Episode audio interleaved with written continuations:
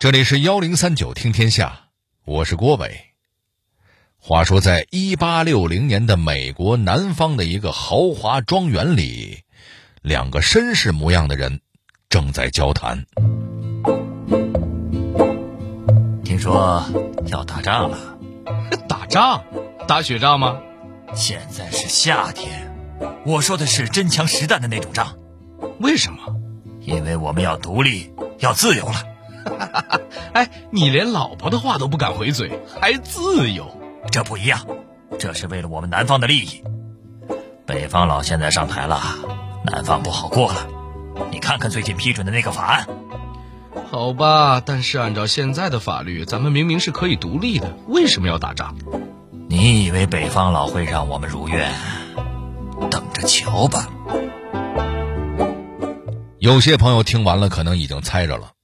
刚刚这场讨论的时间背景，正好是美国南北战争之前。提起南北战争，大家可能第一反应应该是：这场仗明明是为了废除奴隶制打的嘛，好像和刚才那两个人的对话没什么关系啊。其实啊，事情远没有那么简单。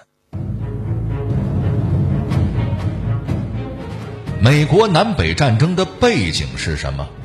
南方和北方在政治经济上的差异有多大？战争爆发真的是为了废除奴隶制，还是另有所求？这场仗打得究竟多惨烈？幺零三九听天下，郭伟和您聊聊美国南北战争的始末。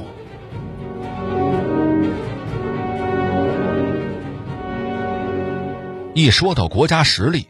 说到橄榄球运动，说到电影工业，美国确实是世界上数一数二的国家。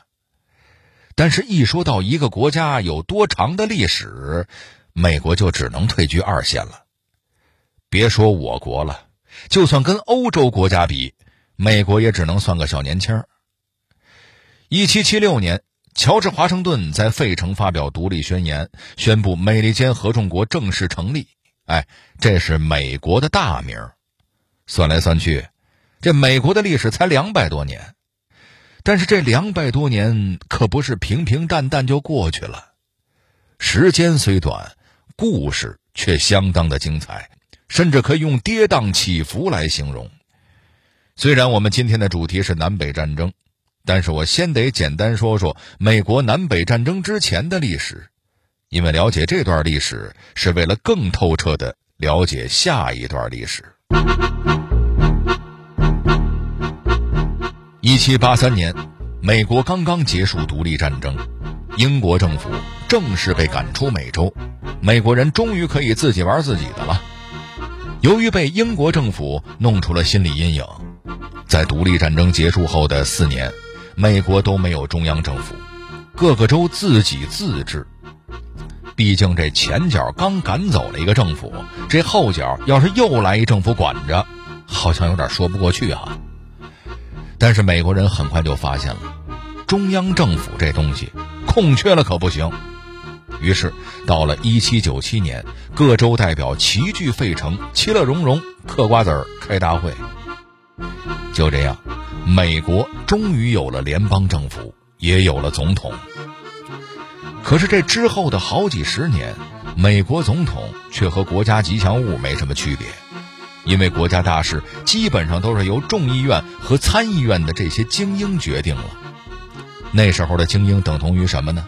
等同于大资本家呀。当时谁家里头没几个厂、几块地，都不好意思叫自己精英。精英也是有流派的，什么流派呢？简单的说就是，南地主北厂长，南方种棉花，北方搞汽修；南方流行种植园经济，北方走工业道路，生产马车轮船。其实从生产方式来看，就不难理解为什么奴隶制在南方非常流行。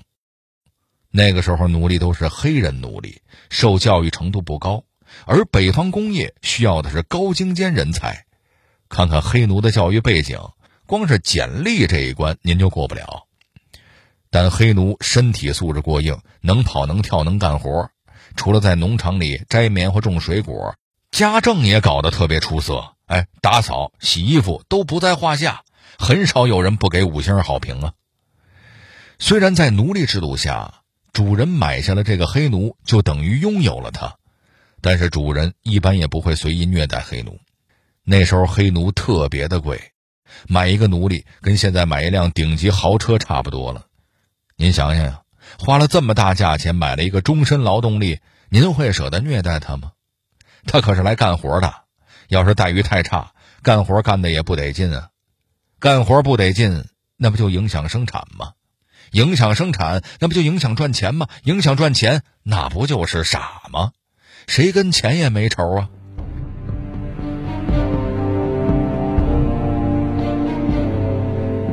虽然我们刚刚简单说了当时南方奴隶制的情况，但是奴隶制真的跟南北战争的开始有关吗？战争的导火索究竟是什么呢？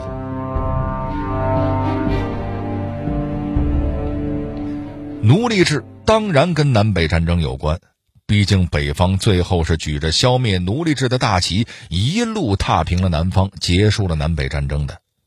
可这些都是后话了。正如刚刚介绍的那样，南方主奴关系相对和谐，也没人闹事儿，而北方的精英们显然也没工夫去管南方的奴隶有没有吃饱穿暖，对他们进行人道主义关怀，所以。南北战争一开始跟废除奴隶制毫无关系。好吧，铺垫了这么多，南北战争到底跟什么有关系呢？答案很简单，一个字儿：钱。要想富，先种树。前面我们说了，南方的钱，那纯靠种植园里那一排排果树、棉花树。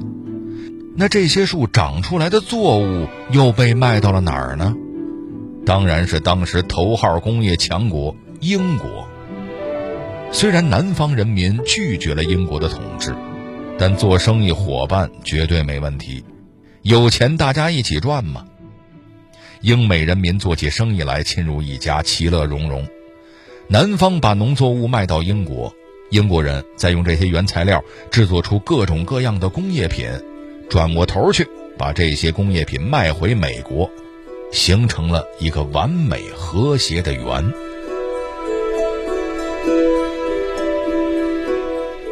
然而，北方的精英厂长们却觉得这个圆根本就不和谐。为什么呀？因为英国人在跟他们抢生意呀！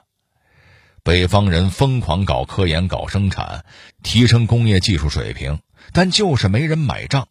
他们恨不得抓住每一个美国消费者的肩膀，大喊：“支持国货呀，亲！”美国消费者反过来问：“呃，这进口的工业品又好又便宜，请问我为什么要去支持又贵又质量不咋地的国货呢，亲？”北方的精英坐不住了，又好又便宜是吧？走，我们立法去，我们去提高进口税，让你们再也买不着这么便宜的进口货。全场商品涨价再涨价。南方精英们听到这个消息，一个个拍案而起：“你们疯了吗？提高进口税，进口商品成本上涨，价格上涨，销量就会下降。”北方精英们说：“哎，难道这不好吗？这叫贸易保护，别忘了支持国货呀，亲。”南方精英们非常生气。你们这样乱来，知道有什么后果吗？那些英国人又不是做慈善的，咱们这边提高进口税，他们肯定也会提高进口税啊。那我们的成本也上涨了，这样一来，这棉花还能卖得出去吗？卖不出去，留在家里干嘛呀？给你们谈着玩吗，亲？很明显，南北方的精英再也不能好好的做朋友了。北方精英们都是实干家。啪啪啪的不停的递交提高关税的法案申请，但是这些申请每一次都被一个人给否决了，他就是美国总统。前面我们说美国总统是吉祥物，但吉祥物也是有大招的。美国总统的大招就是有权利通过或者否决法案。为什么要否决这个法案呢？因为否决法案的美国总统那都是南方人。不否决，对得起家乡的父老乡亲们吗？然而，北方精英们不抛弃不放弃，终于迎来了曙光。下一次选举，出身于北方工业党的林肯当选了总统，一上台就批准了关税提高法案。之后发生了什么呢？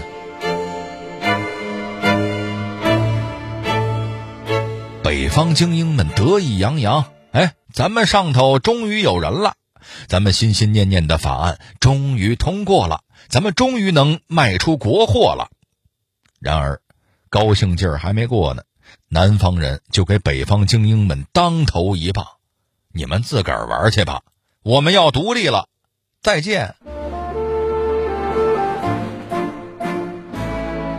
按照当时的法律，南方确实是可以独立，但北方怎么会放任南方独立呢？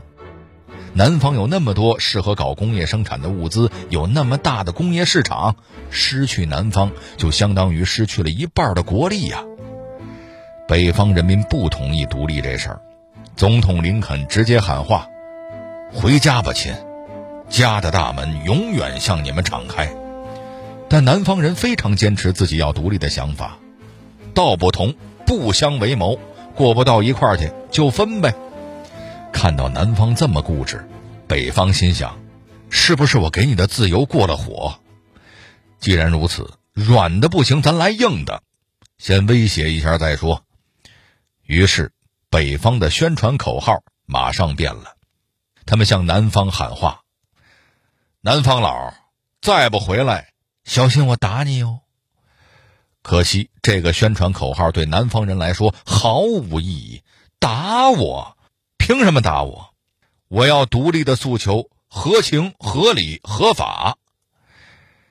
这个问题可把北方给难住喽。北方舍不得放南方走，说白了就是舍不得南方带来的利益，舍不得真金白银。但是这个理由上不了台面啊！提钱那多庸俗啊！我们北方还是要面子的，那得找个什么理由呢？法律确实保障了南方想独立的权利，所以啊，不能说他们心怀不轨搞分裂，这站不住脚啊。北方苦思冥想，终于想到，哎，南方盛行奴隶制，而这个奴隶制简直太不人道、太残忍、太不符合美利坚的价值观了。为了宇宙间的爱与正义，为了解放广大黑奴同胞，冲！就这样，北方给自己找了一冠冕堂皇的开战理由。但大家别忘了，北方人民的根本目的是为了让南方乖乖的不要搞独立。打仗有什么好啊？劳民伤财，这道理北方自己也明白。所以他们哪怕开战了，还是在反复跟南方谈心。兄弟们，只要你们听话，凡事儿都可以商量的嘛。奴隶制废不废除其实没关系啊，保住联邦的完整那才是要紧的事儿。哎，如果你们想通了，不搞独立了，我们完全可以继续保持奴隶制。到时候奴隶买三送一还包邮，哎，南方人根本不为所动，不管北方说啥，他们就重复一句话：我们要独立，我们要独立，我们要独立。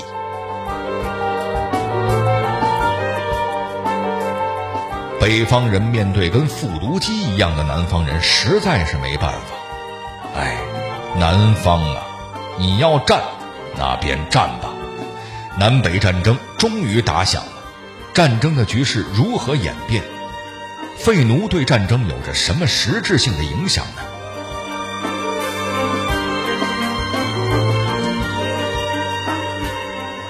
战争初期。北方作为一个被迫参战的团队，显得有些力不从心。北方人民还是希望南方浪子回头，自己兵不血刃就能把南方争取回来。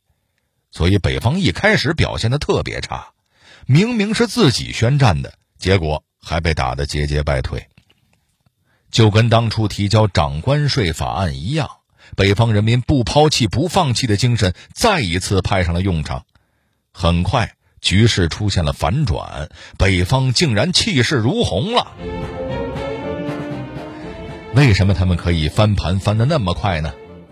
原因有几个。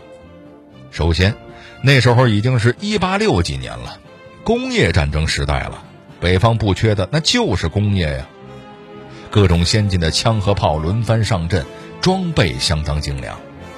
第二，南北方参战人数差距太大，北方四百多万人，南方才七八十万，数量绝对碾压南方。还有一个原因就是策略问题，北方人下手比南方狠得多，他们以战养战，不带粮草补给，找到南方最富有的地方。然后直接烧杀抢掠，毁掉了南方很大的战斗能力。这种事儿干得最狠的就是外号“屠夫”的北方军将领谢尔曼，他一把火烧光了南方最有钱的亚特兰大。这种做法虽然非常残忍，但是确实给北方增加了胜算，有利于国家统一。所以，美军在二战时期给自己的主战坦克起名为“谢尔曼”。就是为了纪念这个名将。当然，这事儿对南方人来说阴影深重，所以很多南方士兵都拒绝驾驶谢尔曼坦克。有朋友就问了：美国内战如火如荼，其他国家干嘛呢？难道都在当吃瓜群众看热闹吗？南方人民的好朋友英国呢？他们没打算帮忙吗？哎，您还甭说。英国确实有帮忙的念头，甚至还在议会讨论过好几回，但却最终决定安静的当一吃瓜群众。为什么呢？因为在南北战争爆发之后，北方见自己开出保留奴隶制度的条件都留不住南方的心，于是放弃了这条路，反过来把自己北方各个州的奴隶制都给废除掉了。这样就能名正言顺地说自己是为了废除奴隶制而出征南方的。既然南北战争变成了人道主义战争，英国呀也就不好掺和什么了。总之，战争到了后期，胜负已经没什么悬念了。在这场战争中，南方其实赢了很多次，但实在是扛不住北方以战养战的策略。那可是自己的家园呀！怎么忍心眼睁睁的看着他被自己的同胞破坏殆尽呢？一八六五年，南方人民放下了武器，宣布投降。当然，在他们心中，北方人就跟强盗没什么区别。投降并不是因为打输了，而是因为想保护家园。南北战争期间，有上百万士兵伤亡。几乎占了全国总人口的百分之五。战争如此惨烈，我猜如果能重来一次，南北方人民都会选择和平的方式解决争端。但既然历史不能假设，那倒不如多看看它积极的一面。这场战争的最直接成果就是保住了美国的联邦制，守住了国家的统一。但它的贡献远远不止于此。战后，很多农场主的土地都收归国有，国家因此可以加大力度搞基础建设，发展经济，为以后成为超级大国奠定了基础。还有另外一点就是，它确实为黑人带来了自由，让美国向人人平等的社会又迈进了一步，哪怕它只是一场战争的副产品。好了，这里是幺零三九听天下，我是郭伟。最后，我代表节目编辑高志、程涵，小剧场配音田阳、陈光，感谢您的收听。如果您想和我们沟通交流，获得听众福利，欢迎关注微信公众号和新浪微博幺零三九听天下。